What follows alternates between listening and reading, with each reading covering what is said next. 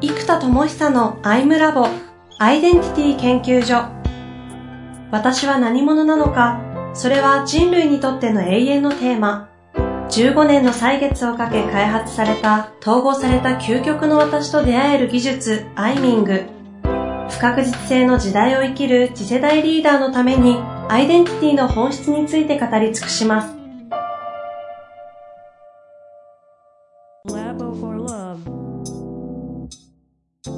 こんにちは、遠藤和樹です。生田智久のアイムラボアイデンティティ研究所。生田さんよろしくお願いします。はい、よろしくお願いします。さあ、ということでね、今週も行きたいと思いますが、今日は久々に生田さんの、まあ、久々でもないかも、生まれまくってはおりますが、あの、最近のオリジナル概念。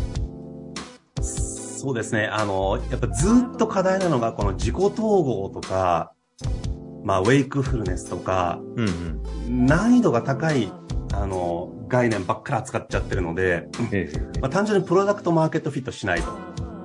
で、これが圧倒的な問題にずっとなり続けているので、うんうん、これをいかにわかりやすく伝えるかってことなんですよね。うん、で、なぜこのメソッドが必要なのかを伝える概念。で、当然まず時代背景とかがあるじゃないですか。で、やっぱりあの、ブーカって今呼ばれてるように、まあもうなんかコロナがあったり戦争があったりもうね、社会が全く読めない状態になっていて、日本語で言うなら乱世的な時代ですもんね。いや、そうそうそうそう。結局、だからね、そこでこの異常な円安になっちゃうとか、うん、まあ因果関係いろいろあるのはわかるんですけど、なんか、起きた後に分析するのはできるじゃないですか。ええ、ね、じゃあコロナがあってとか戦争があってこうで資源がどうで資源がない日本がどうでとか、まあいろいろできるんだけれども、やっぱりブーカで、ここまでになるって予測できてる人ってあんまりいなかったと思うんですよ、やっぱり。ね、あと予測できたとしても、その予測、その人も必ずいつも予測が当たってるわけじゃなくって、今回たまたま予測が当たったっていう人はいると思うんですね。うん、だ結局それって難しいから、なん、ね、ブーカで、じゃあこんなに円安になるって分かったら、あのー、なんだ、輸入ビジネスやらなかったのにとかってなるじゃないですか。はいはいはい。輸出ビジネスやったのにとか。でもこれ分かんないですよね。こうなるとは。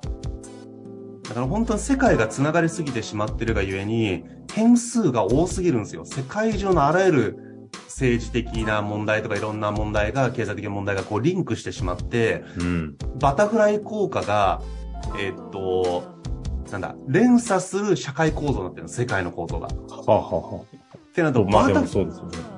そうそうそう。で、バタフライ1万匹ぐらいいるから、もう、どこのバタフライが羽やったかもようわからんみたいな。だからもう、もうブーカっすよね。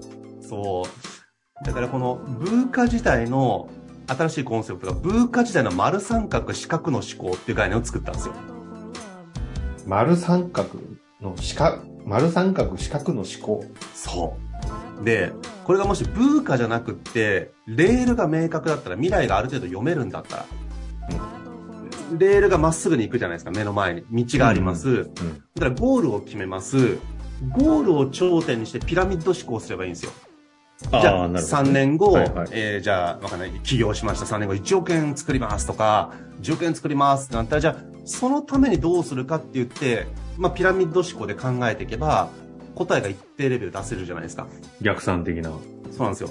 だから、まず、そのブーカじゃなくって、道が一本だったらゴール、まあ、距離感を決めて、そのゴールを頂点にしてピラミッド、つまり三角の思考が使えるんですよ。うんうんうん。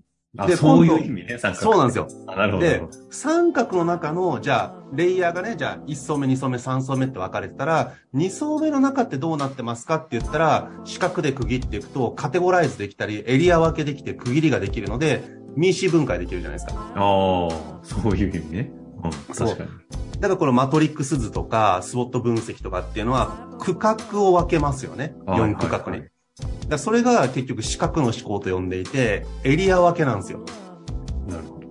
だ二元論とかも、悪いといいというエリアに物事を割り振っていく思考回路なので、一元論も一色に塗っちゃう。で、例えば、あの、will, can, must が大事だよね、みたいなのも、3つの区域を同時に満たすものを探してるわけじゃないですか。うん。でこれも、こう、区画分けの思考なんですよ。でこれがエリア思考。四角がエリアの思考で、えー、三角がピラミッド思考。演繹的なロジックツリーを作る。だからこれロジックを扱うじゃないですか。で、四角はエリアを扱って、三角はロジックを扱う。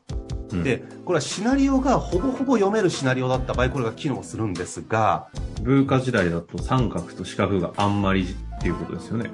そう、そもそもシシナリオが一本じゃないんですよ。確かに。し360度円の形で、シナリオが360度に何本も走っちゃうんですよ。うん自分の周りに。うん。そう。シナリオが1本だったら前のめりに三角の思考でいいんですよ。ぐっと。だってもう前しか進まないんだから。だからロジカルにそれを考えてガンガン行動すればある程度結果が出る。でも、シナリオが複数あると、前に進むのか、後ろに引くべきなのか、左に引くべきなのか、右にシフトするべきなのか、これを毎回考えまくらなきゃいけない時代なんですよ、今って。だから実はシナリオがもう四方八方に採用が生まで広がり続けてる時代なので、これが丸の思考なんです。だからインサイトマップなんですよ。あーあ、そこに繋がるんですね。なるほど、なるほど。で、そうなると、じゃあシナリオの中のどのシナリオだ、じゃあシナリオ1、2、3、4、5ってあったら、3番のシナリオを選ぶって決めたら、3番のシナリオの、じゃあいつまでがゴールだよって決まると、今度三角の思考、四角の思考っていけるわけですよ。で、昔はだから三角と四角の思考でいけたんです。だから、ピラミッド思考をミーシー分解してやれば、ロジカルにピラミッドの階層ごとがちゃんとミーシーになってるから、それを考えて意思決定すると、シナリオが大枠これっていうのが分かってるので、はい、はい。機能しましたと。だから、文化じゃない時代に関しては、まあ、レールの時代と呼んでもいいんですけども、この時には三角と四角の思考が有効でしたと。なかなかあの、その時代に戻ったら今思うと楽楽そうだなってちょっと思っちゃいますね。うーん、ねえ、まあ、それはそれで大変なんですけど、まあ、あの、その代わり、あの、リゲインの昔の CM みたいに24時間働けるかっていう、つまり、どれだけ進めるかが勝負になるので、はいはいはい。進んだもん勝ちなんですよ。なるほどね。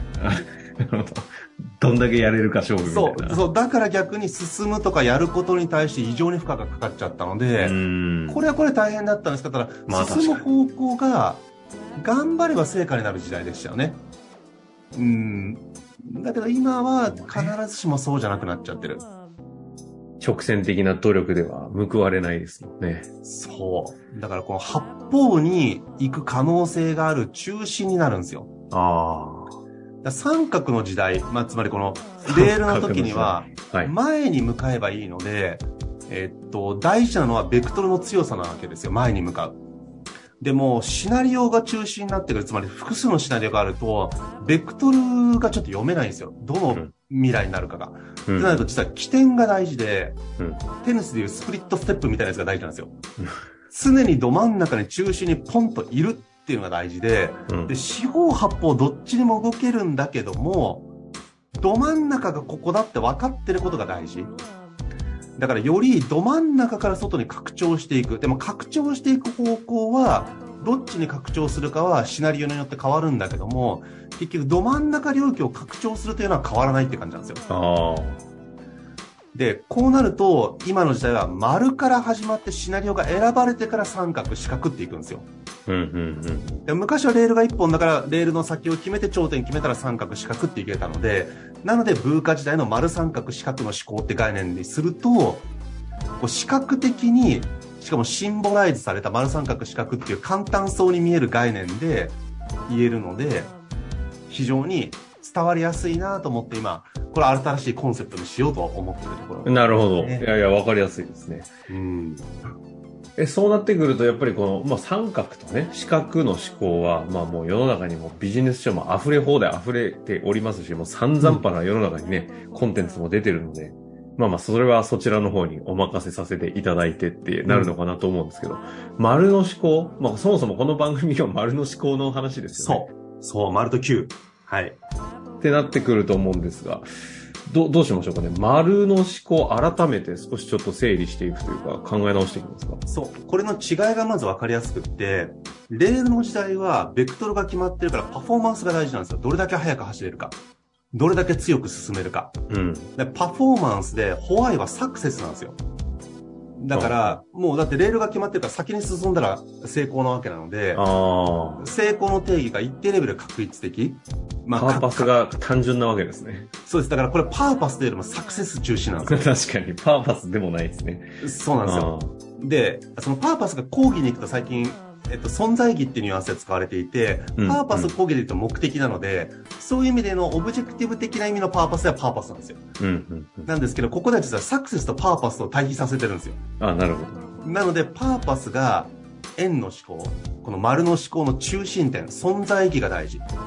だから、こう、昔はハイパフォーマーが良かった。ハイパフォーマンスがサクセスに大事だった。で、今の時代はハイアイデンティティがパーパスのために必要なんですよ。だから、ハイアイデンティティの時代。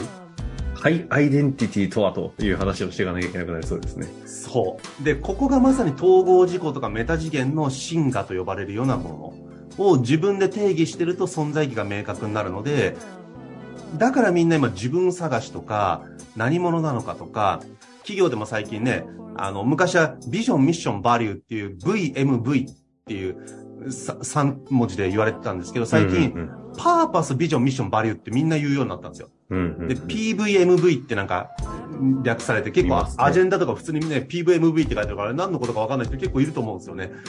でも結構そんな感じになってきていて、つまりパーパスという、えー、中心が大事だってことになってるんですよね。はいはいはだから起点とベクトルと終点があるんだったら、えっと、ベクトルと終点じゃなくって、起点が大事だと。うほうつまり、ベクトルはどっちで向くかわかんないですよ。シナリオが複数ありすぎて。うん。なので、そうすると、ハイパフォーマンスでサクセスを作ろうとしていた時代から、ハイアイデンティティでパーパスを満たそうとする時代になるんですよ。だから、優秀なハイパフォーマーが、給与が下がるとサクセスって減るじゃないですか、どう考えても。うんなのに、パーパスが高い方に人が移ってきてるんですよ、今。ってみると、企業とかが必要なのが、これからは、ハイアイデンティティな人材とか、ハイアイデンアイデンティティのまさにアイデンタリーカンパニーで、私たちが社会においてどれだけ存在意義がある存在なのかっていう、ハイアイデンティティを作ることが大事だっていうふうに、こうなってきてから初めてじゃあ自己統合とかメタ次元とかメタな自己とかって話に入ると、繋がるじゃないですか。確かに確かに。でも最初っからメタアイデンティティが大事だよって言われちゃうと、うーん、なんでってなっちゃうんですよ。うん、そうですね。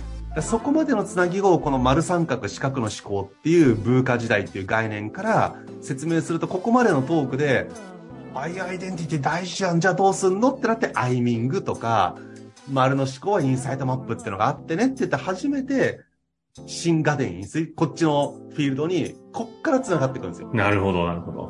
ある意味、だから、このこっちの方に耳を傾けていただくための方便としてのこの、まずは丸三角四角と。そう。表丸と現ですか9から言うから伝わんないんですよ。ああ。じゃなくて、ピラミッド思考とミーシー分解、カテゴライズっていう、この三角と四角が、まずあると。で、レールの時代はそれで良かったというのは確かに確かにっていうのがあった上で、丸なんだと。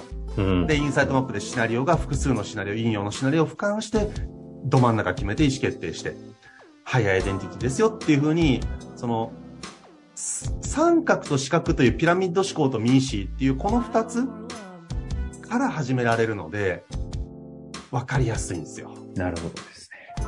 まあ、となってきますと、次回は、この、丸の思考をもうちょっと掘り下げていく感じでいきたいと思いますけど、ちょっとなんかテーマ的にはど、どこ行きましょうかね？そうですね。丸三角四角の思考の、えっと、もうちょっと概念をですね、それぞれ対比させていろいろ考えてるんですよ。ほうほう、い今でも十分対比されてましたけど、さらにですね。それもうちょっとね、あのー細部まで作ってるんで、まだ作り中なんで後で変わるかもしれないですけど、そのあたり話せていくと解像度が上がるので、じゃあ、もうちょっとディテールを丸三角四角の関係性ちょっと聞いていきたいなと思いますので、楽しみにしていてください。ありがとうございました。はい、ありがとうございます。